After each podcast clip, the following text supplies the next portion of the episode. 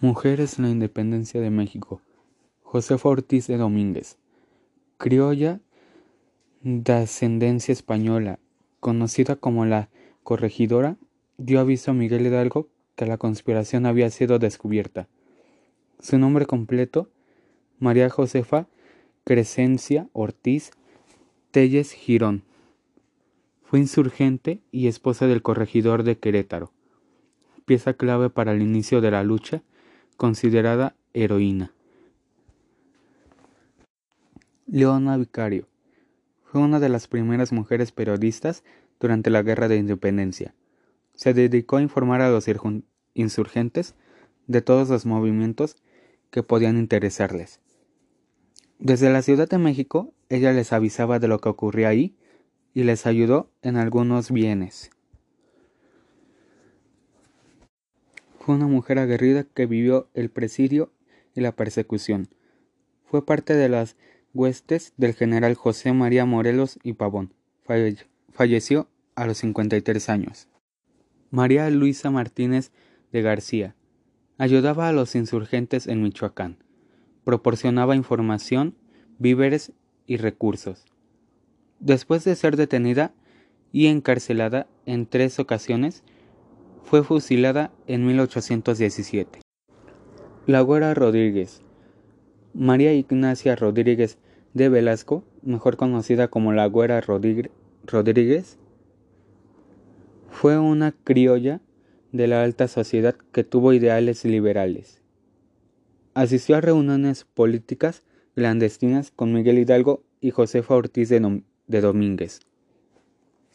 Tenía acceso a la información política privilegiada debido a que su padre fue regidor de la Ciudad de México y a su relación con otras personas de poder.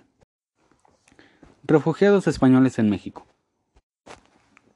El exilio republicano español en México se refiere a aquellos españoles que México acogió tras la derrota en la Guerra Civil Española durante el gobierno de Lázaro Cárdenas dejaron un gran legado académico en México, ya que era un grupo de alto nivel, artistas, catedráticos y profesionales, eran de la clase media urbana. En la Universidad Nacional Autónoma de México se vio reflejado en el área de humanidades, investigación científica y difusión cultural. Los exiliados se incorporaron al proyecto mexicano de educación universitaria. Los hijos de los exiliados españoles fueron conocidos como niños de Morelia o niños de la guerra. Fueron traídos a México desde España, a petición del Comité Iberoamericano de Ayuda al Pueblo Español. Formaba parte del comité la señora María de los Ángeles, A. de Chávez Orozco y doña Amalia Solorzano, bravo, esposa del presidente. Los niños llegaron el 7 de junio de 1937. Fueron acogidos en Morelia. Solo dos tercios de los niños se regresaron a España después de la guerra. Los que se quedaron en México fueron repartidos en varias casas hogares en la Ciudad de México.